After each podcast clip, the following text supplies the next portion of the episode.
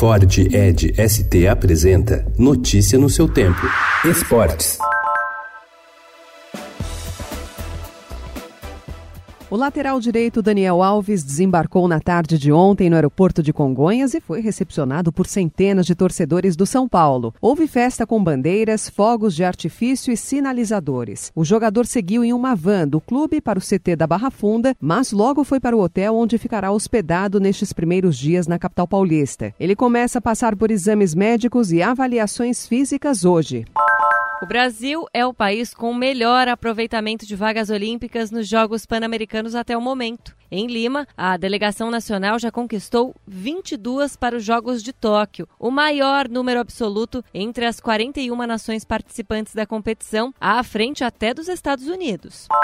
Campeão da Copa Libertadores, Copa do Brasil e Campeonato Paulista, quando atuou pelo Santos entre 2008 e 2012, o lateral direito Pará foi apresentado ontem no CT Rei Pelé em Santos como novo reforço do time da Vila Belmiro.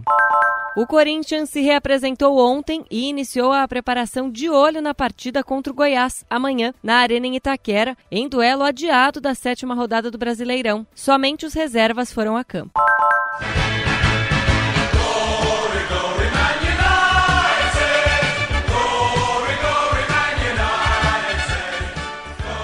O Manchester United anunciou a contratação do zagueiro Harry Maguire, que tornou o defensor mais caro da história mundial, de acordo com a imprensa britânica. O jogador inglês que jogava no Leicester foi adquirido por 80 milhões de libras, quase 376 milhões de reais, e assinou o contrato por seis anos. Notícia no seu tempo. É um oferecimento de Ford Edge ST, o SUV que coloca performance na sua rotina até na hora de você se informar.